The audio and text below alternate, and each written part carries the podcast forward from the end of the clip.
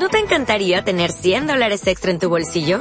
Haz que un experto bilingüe de TurboTax declare tus impuestos para el 31 de marzo y obtén 100 dólares de vuelta al instante. Porque no importa cuáles hayan sido tus logros del año pasado, TurboTax hace que cuenten. Obtén 100 dólares de vuelta y tus impuestos con 100% de precisión. Solo con Intuit TurboTax. Debes declarar para el 31 de marzo. Crédito solo aplicable al costo de la presentación federal con TurboTax Full Service. Oferta sujeta a cambios o cancelación en cualquier momento.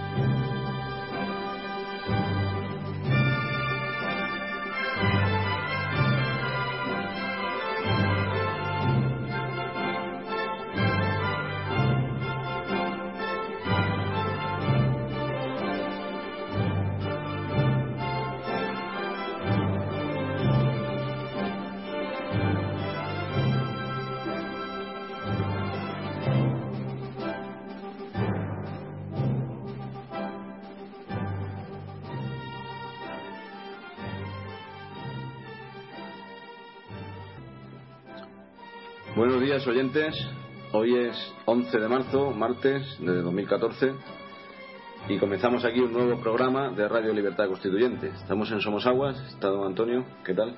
Estoy bien, sobre todo lleno de alegría porque nuestros modestos medios auditivos están dando ya sus resultados y por una iniciativa de nuestro corresponsal en Alemania, Jorge, hoy, esta mañana, eh, me, ha llamado por teléfono eh, nada menos que la televisión rusa de Moscú, la primera, no sé si se llama Novoskia o, no, rusa Today, no, no lo sé. No sé. Me ha llamado una, muy, hablando un correctísimo español, la directora del, del programa, que se llama Anastasia. Le he preguntado cómo podía hablar también el español y me dijo que lo había estudiado en el bachillerato en la universidad y que también había estado un poco tiempo en Mallorca. Bueno, el objetivo de mi alegría es que me llama para hacerme una entrevista para el telediario oficial, para el noticiero, para las noticias de Moscú de primera hora, de hora más, de mayor audiencia, para conocer mi postura a la que han llegado las explicaciones, claro, a través de Alemania, en este pequeño y modesto medio de comunicación que es nuestra emisora de radio y de televisión. Y eh, le he dado mi autorización para que el jueves, a partir de las 12, pero desde las 11, estemos en contacto. ¿Cómo se llama, Pedro, la televisión es nuestra? no, va a ser una entrevista hecha a través de Skype. Skype, eso es. Que a través de Skype me dan una entrevista que de alrededor 10 minutos para el noticiario, sin como preámbulo de una entrevista ya larga que me harán más adelante ya con otros medios más ortodoxos.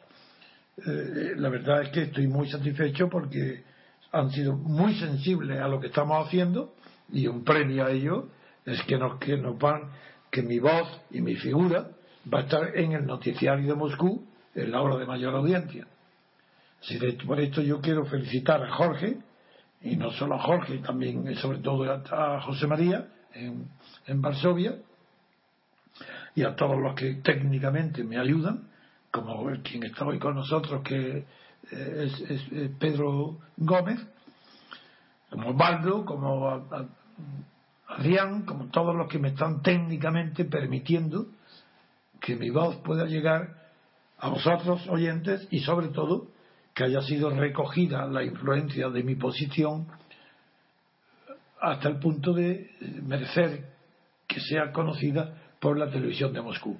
Le dije nada más que comenzar la entrevista por teléfono con la directora, que se llama Anastasia, eh, me que me dijo que conocía, conocía lo que estaba haciendo, y le dije sí, defiendo, tal vez sea el único, la única voz pública que defiende no solo en España, sino en Europa también, occidental a Rusia, en la unidad europea, digo, pero no lo hago por amor a Rusia, sino por amor a la verdad.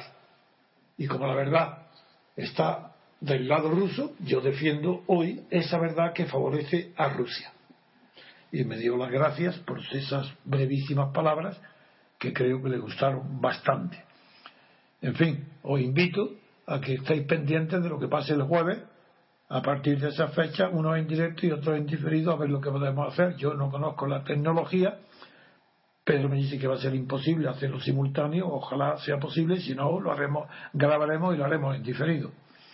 En fin, a ver hoy, Pedro, cuáles son las noticias que merecen mi comentario hoy, en tu opinión. Pues sí, pues empezamos con el diario El Mundo, que a pesar de no hacer referencia ninguna en portada al asunto de la, crisis en, Ucrania, el conflicto en Ucrania, pues sí que en página interior, en la página 22, sí que trata el asunto y, y vamos con esta noticia. Aquí dice el titular que aviones de la OTAN en el borde de Ucrania Tropas rusas abren fuego contra un puesto naval en la península de Crimea. Bien, eh, yo creo que sigue la táctica cada vez con menor virulencia. Cada vez están pasando a páginas interiores las noticias sobre Crimea y sobre Ucrania. Es decir, la crisis está, desde el punto de vista de la tensión internacional, eso ha terminado. Ya se sabe que esto ni va a haber batallas, ni va a haber eh, víctimas, ni va a haber sangre. Esto se va a resolver con el reconocimiento, aunque tarde, de la incorporación, de la vuelta de Crimea a los brazos de la madre patria que era de Crimea siempre ha sido Rusia. Bueno, siempre, los dos últimos siglos.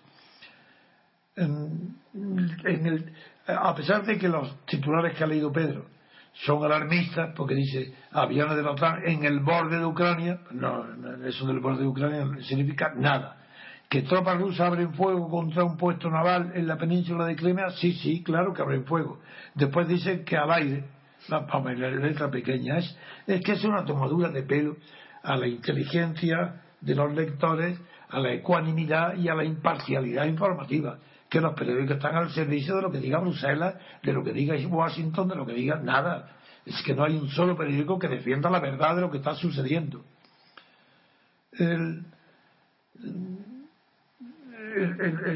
Ha habido una entrevista importante, bueno, entrevistas importantes son todas las de Putin con su ministro de Exteriores, Lavrov, pero eh, la particularidad es que no ha sido en, la sede oficial de Moscú, sino en la villa de Putin que tiene en Sochi, para eh, analizar la situación actual y la postura de Occidente, que, eh, en, la, en la que dicen los periódicos que sí, que va que de esa entrevista le agrada a Putin la música, pero no la letra. Claro, evidentemente lo que hay es un rencor de Occidente que ha perdido la batalla de Crimea, que ha hecho el ridículo Bruselas eh, ante la, por haber roto el equilibrio que había en las relaciones diplomáticas de Rusia con la UE, lo ha roto a propósito de la mala postura de perdedor que tomó a propósito de la renovación de los acuerdos comerciales con Ucrania y la UE y Bruselas, que es haciendo incompatible que se firmara el tratado comercial, o el acuerdo comercial con Rusia. Y eso, ahí está el origen de todo el conflicto. Es Bruselas. Y la extrema derecha, vuelvo a repetirlo y lo diré en la televisión rusa, la extrema derecha, la Svoboda, el partido nazi de Ucrania, recordando otras intervenciones que ya no me quiero ni acordar de la pobre actuación de pobre no de la criminal actuación de Ucrania apoyando a Hitler en la guerra mundial y antes de la guerra. Este, esta extrema derecha es la que ha dado eh, el golpe de gracia a la situación de política de Ucrania al colocar francotiradores hecho que está archiprobado ya de que ha sido la extrema derecha y el, partido nazi los que han asesinado a más de 80 personas indiscriminadamente, tirando indiscriminadamente sobre las plazas, sobre el Malián, a los manifestantes. Y, sobre esa matanza se montó el, el interino gobierno de Ucrania que hoy está apoyado por Bruselas y por Estados Unidos. ¿Y, cómo es esto? ¿Cómo es posible? Pero ¿cómo es posible que sobre un gobierno interino, improvisado, que no ha sido elegido con arreglo por nadie, que no ha sido que no ha subido al poder con acuerdo a constitución alguna, que la constitución de Ucrania ha sido violada por todos los lados, que no hay un solo artículo de la constitución que se respete de la constitución de Ucrania y sin embargo estos mismos estos mismos gobiernos títeres ese mismo gobierno de Bruselas ese mismo gobierno de Estados Unidos están diciendo que el referéndum que se va a celebrar para el retorno de Crimea a Rusia es ilegal porque está infringiendo la ley internacional. Ejemplo de estas tontas palabras, la vicepresidenta del gobierno español que lo dijo literalmente. Como si existiera alguna ley internacional, ni en esta materia constitucional ni en ninguna materia, porque no hay ninguna ley internacional, como he dicho ya y he explicado dos veces. Pero tengo que volver a repetirlo, porque tienen la opinión que saber, por lo menos mis seguidores sepan, que no hay ni una ley internacional que pueda ser infringida porque Crimea convoque un referéndum para decidir si, se, si retorna a la patria común con los rusos, que es Rusia, o si se dota de un gobierno de autonomía muy amplio. Pues no, no hay ninguna ley internacional que pueda ser infringida porque lo haga Ucrania.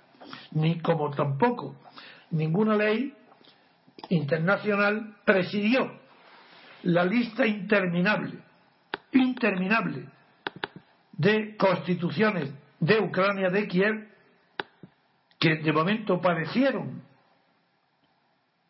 que desde el año 1991, donde Ucrania se separa de la URSS, hasta hoy se han sucedido referéndum, constituciones como la del 2 de agosto del 92 que parecía que iba a durar, luego la de enero del 94 y así sucesivamente todas las de mayo después del 94 del Parlamento de Crimea que restaura la constitución del 92, luego siguen en septiembre del 94 en Kiev con una nueva constitución para pasar a marzo del 95 o otra en que el Tribunal Supremo de Ucrania anula la constitución de Crimea del 94, etcétera. El, de, el presidente de Ucrania, Kuzma, anuló la constitución esta del 94 en el mes de marzo del 95 y así siguió en abril del 96 y en junio del 96 volvió una nueva constitución y este horror de historia constitucional ficticia porque no hubo nunca verdadera libertad constitucional, porque no hubo libertad constituyente. Vamos a ver si decimos las cosas de una vez y la gente lo aprende de una vez para siempre. Mientras no haya un periodo de libertad constituyente, no hay constitución legítima alguna. No es posible. Tiene que haber un periodo de libertad constituyente, es decir, un periodo donde la libertad colectiva sea la fuerza que constituya, que dicte, que otorgue la constitución para que pueda haber constitución. Si no, es falso. Serán cosas, cartas otorgadas, constituciones impuestas, pero nunca con una constitución legítima ni democrática. Eso es imposible, porque no son hechas por el pueblo. Y como pasó en España. En España no hay la Constitución española es ilegítima, eso, que eso no es Constitución, es una carta otorgada por el poder de hecho de aquella de la época de la muerte de Franco. No, no, una Constitución solamente puede ser legítima si la libertad colectiva de todo el pueblo, después de un periodo relativamente razonable y largo de información sobre lo que son los partidos, lo que es la libertad, lo que es la separación de poderes, después de una amplia discusión popular y en los medios de todas las cuestiones constitucionales, se celebra un referéndum constitucional. Y ahí la libertad, el que define la constitución es la libertad colectiva, la que por eso se llama libertad constituyente. Eso no ha sucedido jamás, ni en Ucrania ni en Crimea. ¿A qué viene hablar de que infringe la ley internacional? Pero es que acaso hay una ley internacional que diga cómo se hacen las constituciones o que ordene cómo se hacen las constituciones, pero qué cosa más ridícula. Pero ¿quién dice estas tonterías? El gobierno español, la vicepresidenta. Pero ¿cómo puede decir que hay una ley que ordena cómo hacer las constituciones? Pero ¿quién, quién ha, ha, otorgado esa ley? ¿Quién la ha puesto en vigor? ¿En qué, ¿En qué país? ¿O qué conjunto de países la han puesto en vigor? ¿Acaso rigen el mundo? ¿Acaso es en la ONU? ¿Pero qué tiene que ver? Falso. Todo lo que se dice en Occidente sobre lo que está sucediendo en Ucrania, y Crimea y Rusia es falso, pero no falso al 99%. No, no, no, no. Es falso al 100%. Porque es que está diciendo la mentira tras mentira, mentira tras mentira. ¿Y ahora qué llegamos? A una situación increíble. Que aviones de la OTAN en el borde de Ucrania, otra vez que vienen a amenazar con la crisis militar, que puede haber una guerra, que una guerra nuclear, es que hay armas nucleares, claro que las hay.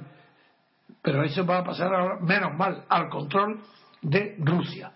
Las armas atómicas que pueda haber o nucleares en los arsenales que habían reservado para la administración de Ucrania en Crimea. En fin, eh, vamos a ver si después de, esta payasada de, los soldados que dicen que han visto eh, cómo los ocupantes no tenían banderas rusas y que han tenido que los vecinos prestarlas para ocupar determinadas posiciones en Crimea. Pues claro que sea la verdad, como que no eran rusos, eran soldados ucranianos. Además, está el dato de los 20.000. No sé si estará reflejado en otros Sí, 25.000. Eso nos no lo envía nuestro corresponsal, José María. Ah, pues voy a decirlo ahora. ¿Y qué? Dime tú qué es. Eh, 25, no, 16, luego no. Que hay un acuerdo de 1997 entre Rusia y Ucrania que permite la presencia de hasta 25.000 soldados rusos en territorio ucraniano. Es una maravilla. Y que ahora se estima que no llegan ni a 16.000 los que hay. Es una maravilla, porque entonces, ¿por qué hablar de invasión? ¿Por qué dicen que han impedido las tropas si está hay un acuerdo del 97? en el que está permitida en ese acuerdo la presencia de 25 la estancia en Ucrania de 25.000 soldados rusos. ¿Cómo hablar de invasión si hay un acuerdo que legitima? Esto lo manda el corresponsal nuestro que no se ha equivocado nunca en los datos que nos da. Eh, el acuerdo de que nos manda los datos José María de Varsovia. En fin, vamos a ver, ya eh, después de las tonterías que dice el mundo, sobre el siempre ido de OTAN, que no existe ninguno, ya dice por fin, lo reconoce las propias autoridades militares de Estados Unidos. El, que fue el, almirante, señor, ¿cómo, ¿cómo, se llama? Pedro, dime, porque yo lo, lo James Taurisdi. ¿Establisdi? Sí. No este señor bien, pero sí, bueno, responsable militar de la OTAN, ha dicho, no hay solución militar. Eso ya lo sabíamos desde el principio. ¿Qué solución va a militar? si ni siquiera hace falta solución política, si está arreglado antemano. ¿Por qué no impedir que Crimea haga un referéndum con arreglo a la ley que ella misma aprueba su Parlamento para incorporarse a Rusia? Eso no hay inconveniente ninguno. ¿Que Ucrania pierde una región? Claro, el castigo que ha tenido por la perversidad de la autoridad ucraniana, primero de la corrupción del que huyó y segundo de haber improvisado un gobierno con el segundo de Timochenko para dar satisfacción a los intereses de Bruselas, que no son los intereses de Ucrania, no, son los mismos. Y Rusia tampoco son los mismos, y es natural que Rusia tome, haya puesto pies sobre María y dicho de aquí no, esto no, no, no tolero, no acepto, no reconozco a ningún gobierno en Kiev porque es ilegítimo y porque me habéis ofendido, me habéis maltratado a Rusia, sí, y por eso Putin hace muy bien en defenderla. A ver qué dice el país. Esto es en cuanto al mundo. Sí. Y el país, el país tiene? También viene, no viene nada en portada sobre esto, pero hemos encontrado en la página 10, en este caso, internacional, que, que la noticia más importante a nuestro criterio. Aquí habla de, de Arseny Yatsenyuk. Yatsenyuk es el primer ministro, el, presidente interino. Exacto que en una campaña de denuncia de la ocupación rusa de la península ayer festivo en Kiev criticó las nuevas autoridades crimeas a las que definió como un grupo de criminales que llegó al poder con la protección de 18.000 soldados rusos y acusó a Rusia de socavar los fundamentos de la seguridad global. Bueno, este es un cínico, un granuja, una persona que ha subido al poder sobre un montón de cadáveres, paso a paso. Este es un criminal, él es, un criminal. ¿Cómo puede mentir de esa manera? Nada, eso es intolerable. Este es un hombre indeseable, tan indeseable como el que ha unido después de descubrir la corrupción, que no sé, una corrupción de tal calibre que yo no sé lo que significa lámpara, si es que lámpara significa otra cosa que distinto de la que en español es una lámpara. pero que, que dice que tenía una colección de lámparas que cada una valía 100.000 euros, que tenía 32 millones de euros en lámparas. Eso no sé lo que es, si serán lámparas de cristal de Bohemia o de, o de cristal de, de Venecia, no, no lo sé. Pues también Jaseniuk. Eh, sí, el presidente interino. Sí, eh, aseguró que lo más probable es que el día 21 de marzo, este mes, se firme un acuerdo político entre Ucrania y la Unión Europea. Bien. Una semana después de que el secretario de Estados, de Estados Unidos, John Kerry, acudiera al Maidán y diera una señal clara de legitimidad a las autoridades el miércoles, está previsto que ya se Muy bien, no siga. De acuerdo. Kerry acude al Maidán después de la matanza y premia a los que han permitido y favorecido y sido favorecidos por la matanza, los premia dando legitimidad él. Es decir, el poder de hecho legitima lo que está sucediendo en Kiev. ¿Por qué no el poder de hecho ruso legitima lo que está sucediendo en Crimea? Pero ¿cómo es posible que se diga en España el gobierno, la abogada del Estado, eh, Santa María, ¿cómo es posible que diga que está infringiendo la ley si es, donde se infringe la ley con la Constitución ha sido primeramente en Kiev? Si allí no hay en vigor ninguna Constitución, es Kerry quien legitima al presidente interino. Luego es que no hay Constitución. Entonces, ¿por qué atacar a Crimea si no es para mentir, defendiendo intereses bastardos, económicos? Porque se está repartiendo. ¿Qué es lo que, cuál, cuál pretensión había? Pues repartir Ucrania, sus riquezas, especialmente, bueno, hay una noticia escalofriante que me la transmitió Roberto Centeno y como tal lo, digo, eh, que en el centro de, de Ucrania, en la parte más rica agrícola, de la famosísima tierra fértil de Ucrania, que era el granero de, Europa, pues ahí se están llevando tierra hasta de un metro de profundidad, las tierras famosas de Ucrania, fértiles, se las están llevando, a, no sé si Alemania o otros países, o trasladando las tierras fértiles de Ucrania. Yo no sé si es verdad o no, pero desde luego que lo que se, que Bruselas lo que ha querido es un acuerdo privilegiado con Ucrania a cambio de su apoyo político a, Timochenko, a la causa de Timochenko, y ha fracasado. Ha fracasado Bruselas, ha fracasado Merkel, ha fracasado la extrema derecha, ha fracasado la Fundación Adenauer, ha fracasado la de republicano del Partido Radical Republicano de Estados Unidos. Han fracasado. Porque ellos han empleado la violencia y, y son responsables de la violencia pero la batalla de, Crimea la han perdido. Y la de Ucrania no la han ganado. Todavía perdida Crimea y sin embargo todavía no tienen una posición de ganancia en Ucrania. Veremos a ver cómo termina esto. Pero lo de Crimea está ya juzgado y terminado y sentenciado. Crimea es rusa, será rusa y no pasará nada. No habrá un solo muerto, no habrá un solo disparo. Y todo Occidente no podrá hacer nada tragarse la píldora, tragar agua y aguantar el error tan inmenso que ha cometido Bruselas. Culpable, Bruselas. por último nos dice que el próximo miércoles eh, mantendrá un encuentro con, con Obama para tratar la toma de control de Crimea por parte de Rusia. Bueno, cualquier cosa. Para tratar de, sí, claro, control. Siempre una entrevista de Obama. Eh, eh, todo eso que lo mismo que de Kerry así como Kerry dice que su presencia ha legitimado. ¿Qué es lo que ha legitimado? Las matanzas que han llevado al poder a, este señor, Senkeriuk, no sé cómo se llama.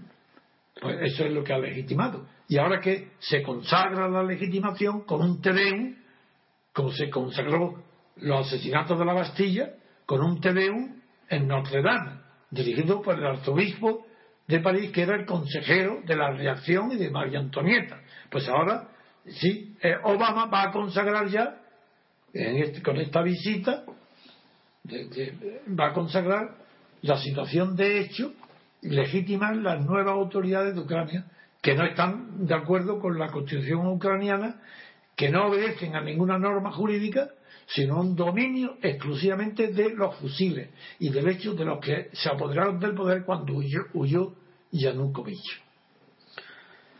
Seguimos con Obama y nos entramos por, por el país que le ha llamado a Rajoy.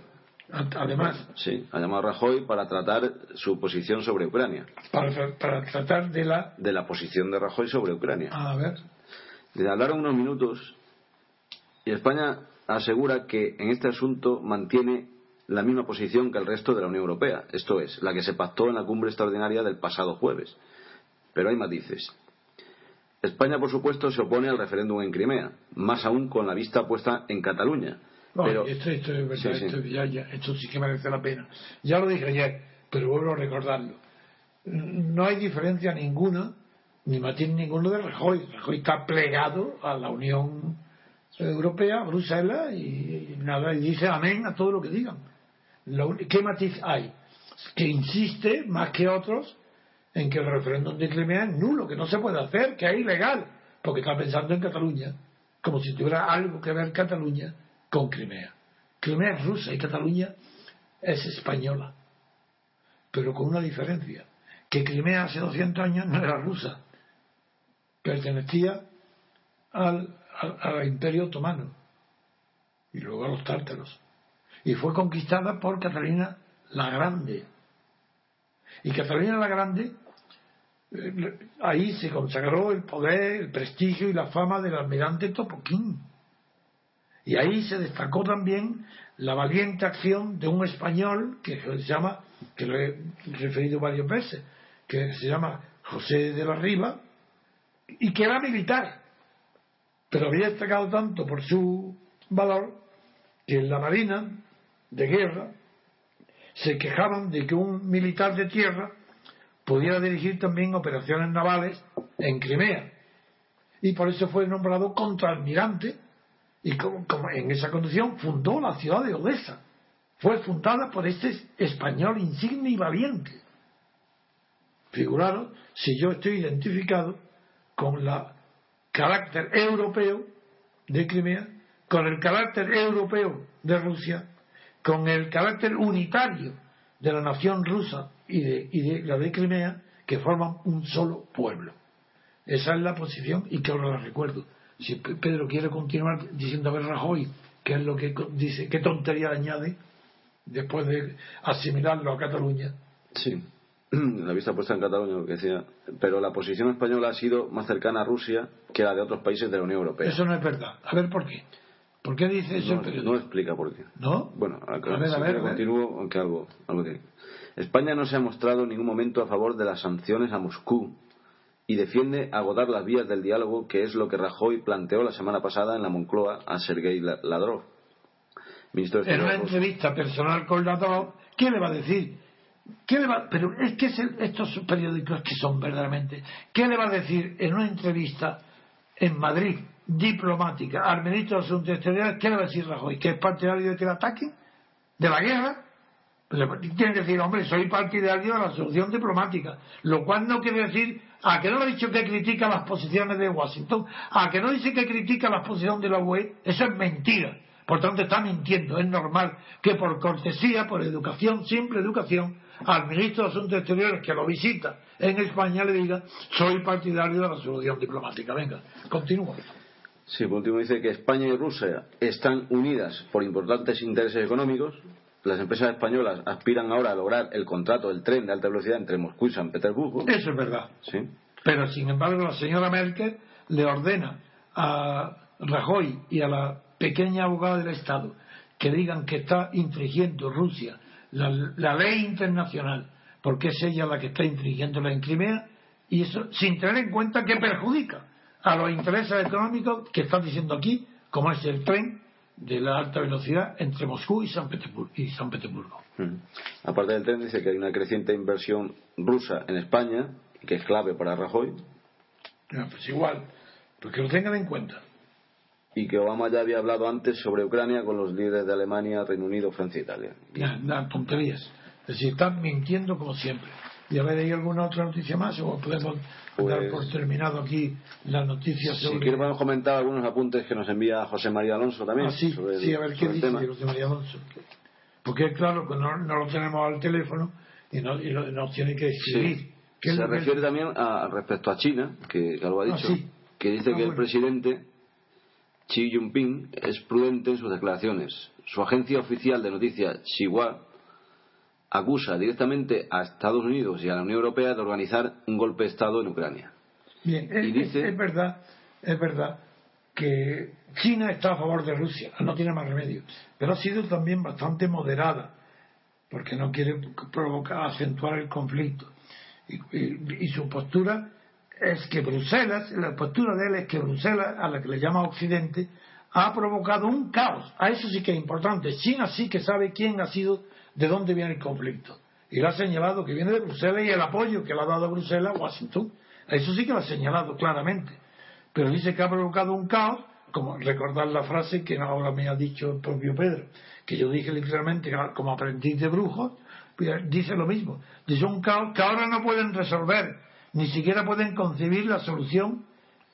Eso es lo que dice el presidente chino con muchísima razón.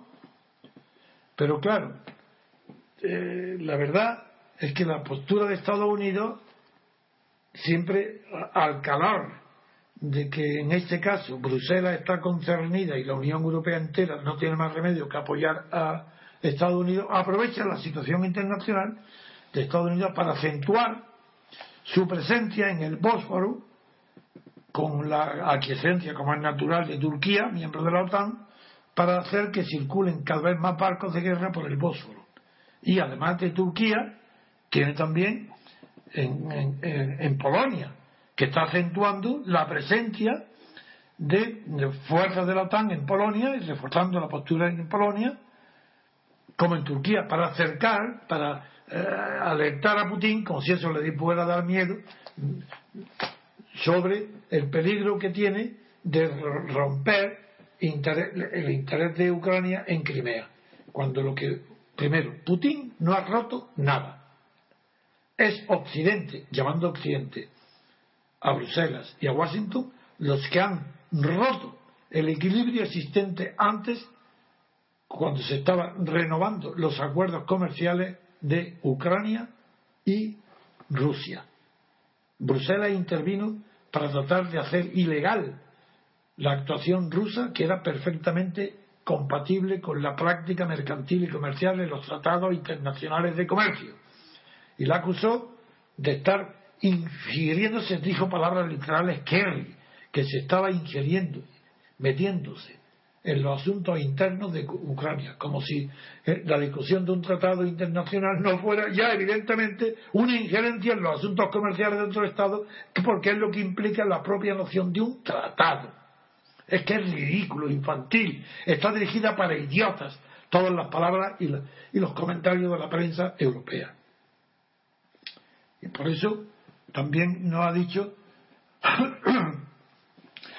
que eh, José María Alonso desde Varsovia que el acuerdo del 97 al que antes me he referido autoriza la presencia de tropas hasta 25.000 efectivos rusos a las que antes me he referido. Con lo cual creo que podemos dar por cerrado hoy el tema de Ucrania y Crimea y Rusia para pasar a otros comentarios. Pues si le parece, hacemos una pausa, un poco de música y continuamos. Segunda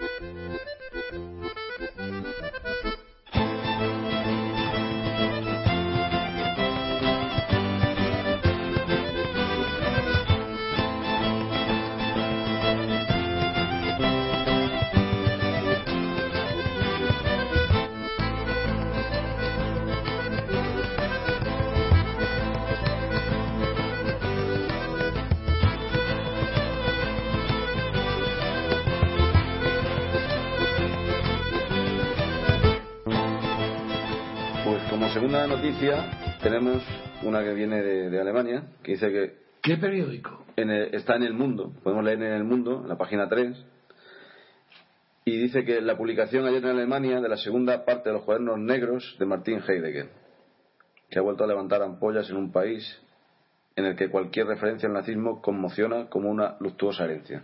¿Qué tiene que decir sobre esto? Muy bien. Eh, la noticia es eh, para los intelectuales para los filósofos y también para comprender el sentido eh, tan dramático, tan horrible del nazismo, es muy importante leer, yo no lo he leído, pero como sí que conozco muy bien la filosofía de Martin Heidegger, me interesa, leeré en cuanto pueda estos cuadernos negros que fueron escritos por el filósofo del existencialismo, luego diré la diferencia con otros existencialistas, eh, entre 1931, no, no, no recuerdo, eh, si de luego los cuadernos negros, aunque dice, tiene como fecha 1931, 1971, no sé si son los años en que fueron escritos. El hecho es que uno de los filósofos más influyentes en el siglo XX ha sido sin ningún género de duda Martin Heidegger. Y no como creía Bertrand Russell en su maravilloso libro que se llama La aventura del pensamiento occidental, donde trata del fenómeno del existencialismo y él, claro, por su carácter científico de su meditación filosófica, su gran conexión con el principio matemática, con los principios matemáticos, eh, lo atribuye, él, no, en realidad Bertrand no consideró que el existencialismo fuera una corriente filosófica profunda, sino que la consideró como una moda literaria, que había puesto, que había puesto de moda, ¿sí? Eh, ciertos temas referentes a la angustia, el temor o la felicidad personal, donde elaboró unos conceptos que pasaron a ser conocidos incluso fuera del mundo de la filosofía, como el hecho de estar arrojado al mundo, el hecho del Dasein, la procura de sí mismo, la procura. Pero hay que distinguir, eh, antes de pasar al tema que interesa de verdad al oyente, que es si, si fue o no Heidegger nazi, si fue partidario de verdad de Hitler y si esa ideología nazi, nazi le influyó en su filosofía, esas dos cuestiones son las únicas que interesan al público que no es filósofo. Por eso voy a prescindir de todo lo demás que me llevaría muchísimo tiempo para concentrarme nada más en que fue rector de la Universidad de Friburgo en los años bajo Hitler y que durante ese tiempo fue amante y luego amigo hasta el final de la célebre escritora, también filósofa judía Ana, Ana Arendt. Y ese amor, que luego fue, dejó de ser amor en el pleno sentido de la palabra para ser solamente afección o eh, afectuoso, mm, causó mucha extrañeza eh, entre los intelectuales porque la mayoría pensaban que ese amor desmentía el hecho, la afirmación de que Heidegger había sido antisemita.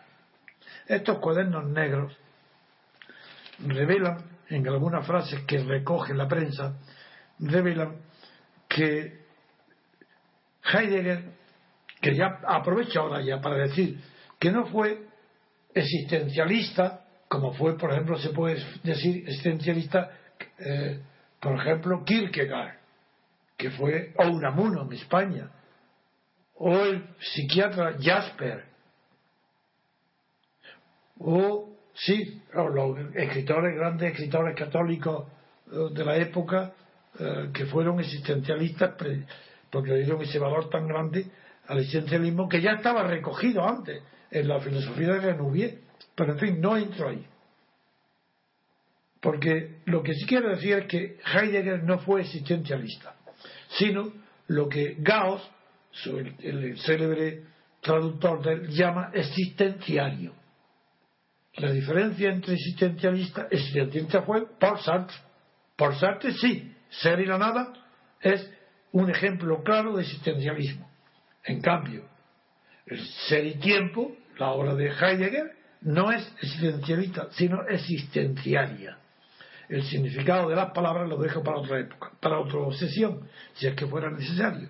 Lo importante ahora es que estos cuadernos negros descubren que el nazismo de Martín Heidegger era más profundo del que se creía y que él pensaba que los judíos eran los dueños del capitalismo y del comunismo, que eran claro, porque había confundido la personalidad de Carlos Marx con creer que el comunismo es lo que salía del marxismo y ahí tuvo unos errores garrafales de orden filosófico porque el marxismo y el no, no, tenía, no tuvo nada de comunista porque el Marx acudió a la idea del comunismo en el sentido de propiedad colectiva y en común en el programa de Gotha y donde empleó por primera vez la expresión dictadura del proletariado como un medio pasajero para que durante una, dos, tres generaciones eh, hubiera una dictadura de la clase obrera hasta que se olvidara, al que desapareciera el recuerdo de la propiedad privada. Pero esto no, fue comunista, más nunca ideó, expresó ningún ideal comunista. Quiero decir que no fueron precisas las ideas y las eh, elucubraciones que tuvo Martín Heidegger sobre la política. Y que sí, que, es verdad que fue partidario de Hitler, eso no hay duda ya. Y tampoco la hay sobre su antijudaísmo. Ahora bien, la pregunta, por tanto, no es si fue o no nazi, lo fue sin duda, aunque no durante mucho tiempo lo fue. La pregunta es, ¿la ideología nazi pudo influir en el pensamiento filosófico de Martin Heidegger, sobre todo en aquella, en aquella parte sobre el pensamiento filosófico referente a la libertad? Ahí digo rotundamente, no, no tuvo influencia, ninguna. Porque es después de la guerra, en la última obra de Martin Heidegger, cuando ya había sido derrotado Hitler, al final del 44, en la en la obra se llama La Libertad, donde Martin Heidegger expresa una idea tan profunda como maravillosa. Y es decir, que algo tiene que haber en la naturaleza de la sociedad humana. Cuando permite algo de verdad, tiene que haber que es conocible la verdad, cuando permite que lleguemos a ella. Sí, que no es que sea una relación objeto-sujeto del sujeto, la persona pone todo, pone la verdad, que sería el existencialismo no, no. Hay, eh, él dice ya ahí que en la investigación y en la búsqueda de la verdad tropezamos en la propia naturaleza de la relación humana, el núcleo, el sustratum, el, lo que llama el grund, el, grund, el fundamento de la libertad. Y eso es inolvidable. Y eso lo, he aprendido yo en Martín Heidegger. Lo cual no quiere decir que yo mismo lo condene, en tanto que fue rector con Hitler defendió la idea de Hitler y fue anti-judío, anti-sionista. Muy bien. hacemos una pausa, luego de música y seguimos.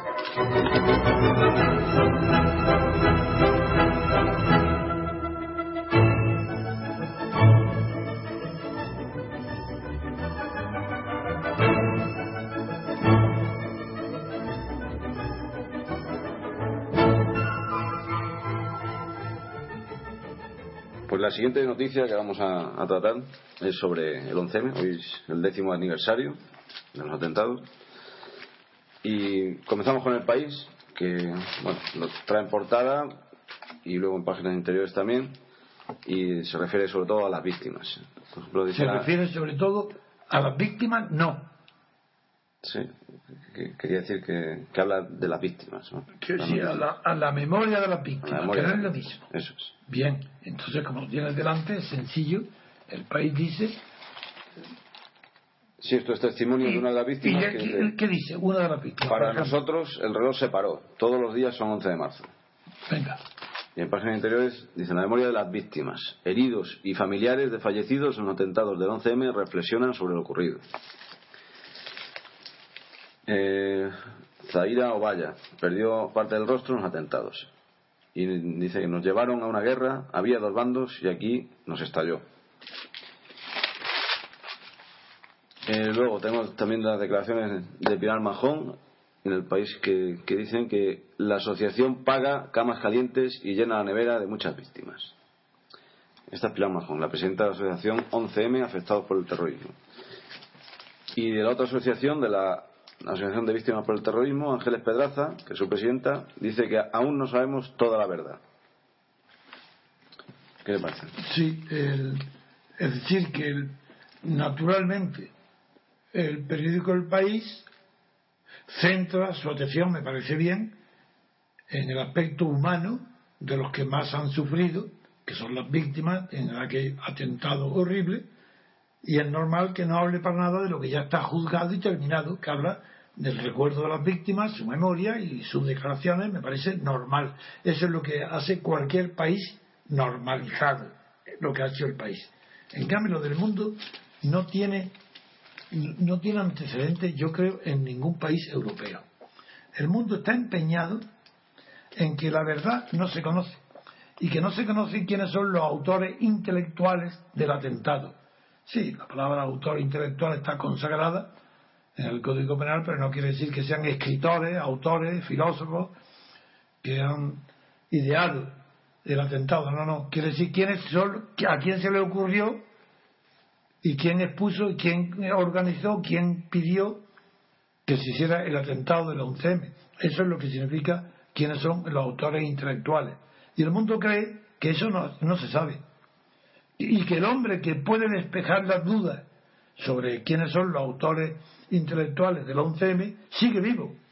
Y le llama ese a Said Berraj, que quien participó en las reuniones clave del atentado y que está hoy en búsqueda y captura desde el año 2004. Un guardia civil, dice Mundo, lo identificó en el tren en el que supuestamente iba Sudán el día de la masacre. Pero claro, por eso ponen en su titular que el 11M ha cerrado heridas, pues no es verdad. Ni siquiera ha cerrado heridas, porque las heridas se cierran cuando no hay que hablar de ellas. Y entre que el país demuestra que está vivo el recuerdo y la memoria de las víctimas. Luego es mentira, no están cerradas las heridas. Lo que sí está cerrada es la investigación judicial sobre los autores del atentado. Eso sí que está cerrada. Y sin embargo, ¿qué es lo que hace el mundo? Todo lo contrario. Da por cerrado el sufrimiento y deja abierto la investigación de quiénes fueron los autores, si fue ETA o los yihadistas, si fue ETA o Al Qaeda, si fue ETA o los islamistas exagerados, radicales. Y, y esto es el problema. Y lo une que el mismo día donde celebra esto pone un titular por si fuera poco, debajo a grandes letras, diciendo 100 yihadistas residentes en España se han trasladado a Siria. Y diversos informes policiales ponen de relieve que nuestro país sigue siendo hoy una base durmiente de radicales. ¿No veis que todo es lo mismo? Esto para seguir insistiendo en que son los yihadistas los que hicieron el atentado y que ese no está descubierto ni detenido y que los culpables están sin perseguir. Esa es la postura absurda del mundo. Quien en un editorial, en un editorial ya, en su editorial, no en uno, en su editorial, como es natural, sin que nadie lo firme, porque para eso se firman los editoriales poniendo debajo el mundo, quien lo dice es el mundo, no su director, sino todo el periódico, el mundo, el equipo, suscribe este editorial. ¿Qué, qué dice? Pues dice que a diferencia de lo que ha ocurrido con ETA, donde, exceptuando a la izquierda adversaria, ha habido un consenso democrático de repulsa, mentira. hay que ver qué idiotas, qué inculto, qué lenguaje, de manera consenso democrático de repulsa de ETA. ¿Pero qué es eso? Es que ha habido unas elecciones donde ha habido mayoría y minoría para votar si es, si es repulsivo o no es repulsivo la actuación de ETA. Pero ¿qué significa consenso democrático? Eso es mentira. El consenso será moral, pero nunca democrático. Porque el, el consenso significa acuerdo por unanimidad o cuasi unanimidad. Por, por, tanto, nunca puede ser democrático, que tiene que haber acuerdos por mayoría y minorías.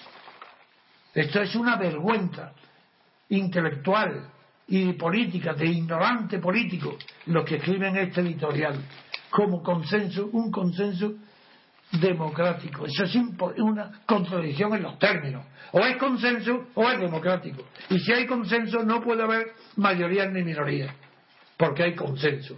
La diferencia es que mientras que en cuanto hay mayoría y minoría hay dos voluntades enfrentadas, una de ellas llega a alcanzar la mayoría y otra contraria llega a quedarse en minoría, mientras que en el consenso no hay dos voluntades enfrentadas, sino una sola voluntad común de llegar forzosamente a un acuerdo intelectual, poniendo de acuerdo a la inteligencia. Esa es la monstruosidad del consenso, donde es la inteligencia la que renuncia a su función, renuncia a sus funciones, renuncia a toda crítica, renuncia a todo lo que haya que renunciar para que las voluntades puedan ponerse de acuerdo en un consenso.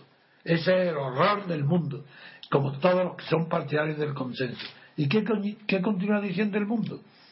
Pues que, con este, que a diferencia de ETA, donde hubo ese consenso democrático absurdo de repulsa, que no lo hubo, el 11M dividió a la sociedad, a los partidos, a los medios de comunicación e incluso a las víctimas. Pues tampoco es verdad, porque lo único que ha dividido es a nadie, solamente distinguió el orgullo, la vanidad, la idolatría de su director Pedro Ramírez, el anterior, se empeñó para proteger a Aznar, para proteger al PP de que el atentado había sido obra de ETA y no de los yihadistas, como querían hacernos creer el Partido Popular, para defender la causa del PP.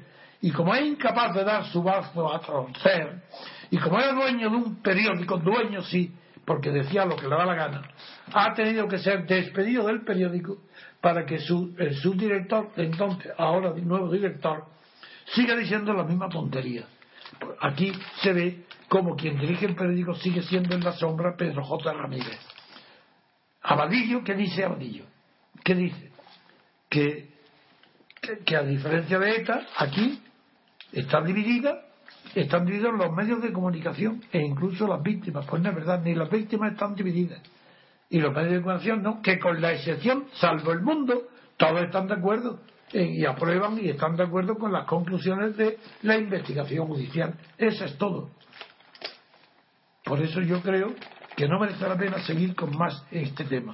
Este tema me parece muy bien que se recuerden las víctimas, su dolor, fue espantoso el crimen, pero ya está bien que se pierda un segundo más de tiempo y de dinero en seguir creyendo que el atentado fue hecho por ETA, que los actores intelectuales fue ETA. Eso es ridículo, es absurdo y no revela más que la mentalidad de Pedro J. Ramírez. Pues eh, continuamos con, con, el país, que también trae más noticias sobre, sobre los atentados. ¿Qué dice el país hoy? El país dice que el PP se muestra equidistante entre la sentencia y los bulos. Cospedal aclara que cualquier luz va a ser buena, no hay que cerrar la puerta a nada. Y por otro lado dice lo que la postura del PSOE, que, que dice que no hay no más teorías de la conspiración. Bueno, esto es importantísimo porque la verdad es que el PP es una maravilla. De manera que el PP se muestra equidistante entre la sentencia y los bulos. ¿Pero cómo es esto? Si los bulos son bulos, es decir, mentiras, ¿cómo puede haber una equidistancia entre la sentencia y los bulos? A no ser que le esté tomando el pelo. Pero si le estuviera tomando el pelo, no diría lo que viene a continuación, Cospedal, diciendo que dice, cualquier luz va a ser buena, no hay que cerrar la puerta a nada. ¿Pero qué es esto? Ah, que no hay que cerrar la puerta a una sentencia firme. A nada hay que cerrar la puerta. La investigación sobre el 11M no hay que cerrar la sentencia y hay que mantener los bulos. Hay que mantenerlos vivos. Eso es lo que ha dicho. Está muy bien que, que, lo critique el PSOE y que diga ya basta. No más teoría de la conspiración como continúa haciendo todos los días. Y hoy, más que nunca, porque es el aniversario, como está haciendo el mundo. Veamos, veamos el mundo que, a qué punto llega el ridículo de hoy. Los que tienen un poco de capacidad para reflexionar, los que han estudiado un poco el bachillerato con los ojos abiertos y los oídos atentos, en los libros me refiero, se quedarán extrañados cuando un periódico a grandes titulares a tres columnas dice, entre comillas, hay distintos puntos de vista sobre la autoría. Hay la autoría, sabemos por ejemplo el Quijote lo escribe Cervantes. Hay distintos puntos de vista sobre la autoría, si es, si es Avellaneda, si es, si es el catalán ese que atribuyen ahora que escribió el Quijote, si es Miguel de Cervantes Saavedra, si quién es.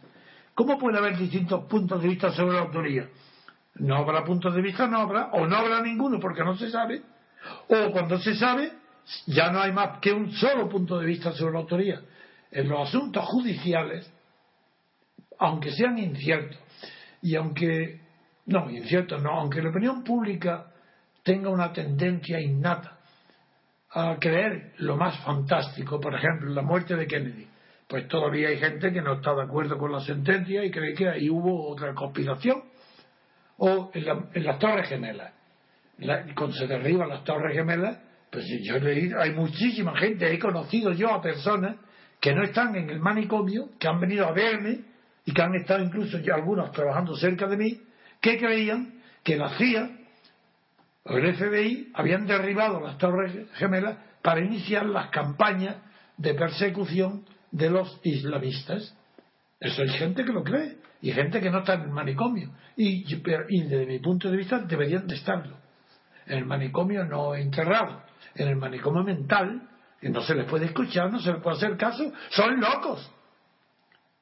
¿Cómo, cómo se puede escuchar en serio los que creen en, que los ovnis son extraterrestres que han venido? Pues son, la gente los cree y que eso hay algún periódico serio que base sus teorías en la opinión de un, un ovni con cara verde y antenas en las orejas? ¿Hay algún periódico que se atreva? Pues eso es lo que hace el mundo, con, diciendo que hay distintos puntos de vista sobre la autoría. Y por eso Ignacio González, que es el presidente de la comunidad, dice que es muy importante saber quién lo hizo. Pero ¿cómo no sé? ¿Para qué está la sentencia? Por eso dicen, he leído en otros, no sé si ayer, creo que fue ayer, que los autores son los que se suicidaron en Leganés. Eso fue la, es la autoría, los que se suicidaron. Es verdad que no podemos aplicar a los asuntos humanos las tesis que Karl Popper aplicó a los asuntos científicos, por ejemplo, ponía un ejemplo, porque Karl Popper consideraba que ninguna ley es segura, porque consideraba que todas las leyes son conforme a los datos actuales, esa es la ley en vigor. Y ponía un ejemplo. Dice, por ejemplo, no existe, no, existe cisne negro. Todos los cisnes son blancos. Y Pablo dice, sí, sí, muy bien. Y el día que se descubra un cisne negro, se acabó la ley de que los cisnes son blancos. Lo mismo pasa con la relatividad, con la gravedad, con, todo, con el principio de indeterminación, con nada menos con las leyes de la evolución de, de Darwin, de Darwin, que Karl Popper pone en duda todas las leyes para quien solamente son hipótesis. Y mientras valen como hipótesis, bueno, hasta que se demuestre el comentario y dejen de valer. Bueno, esos distintos puntos de vista está bien, ese, porque no es un relativismo total, ni un escepticismo tampoco. Es una duda permanente de que la verdad podrá iluminar un día eh, fuerzas que hoy no están reveladas por ejemplo, si hoy la, física eh, sabe muy bien distinguir las tres fuerzas, no, todavía no tiene la cuarta. Y entonces la teoría de las cuatro fuerzas todavía no está elaborada y sacude a, a muchas hipótesis. Eso está bien.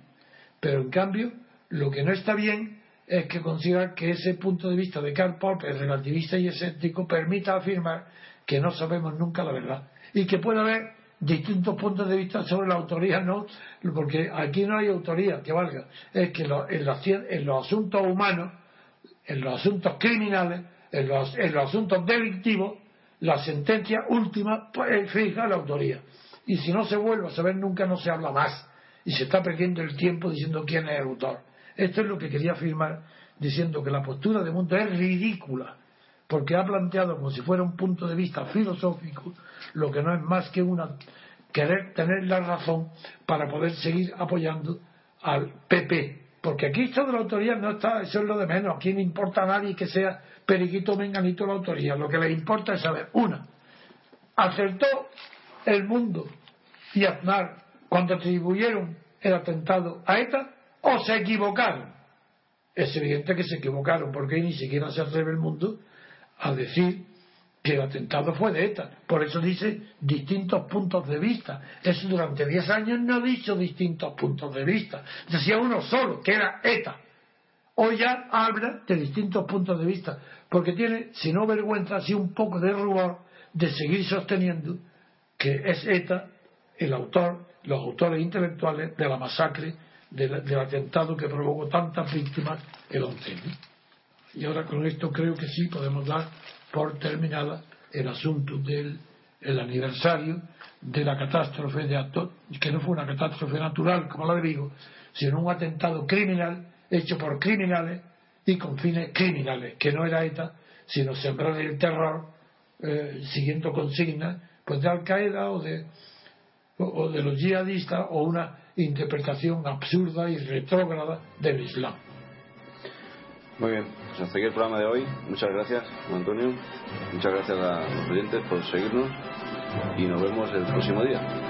Hasta luego.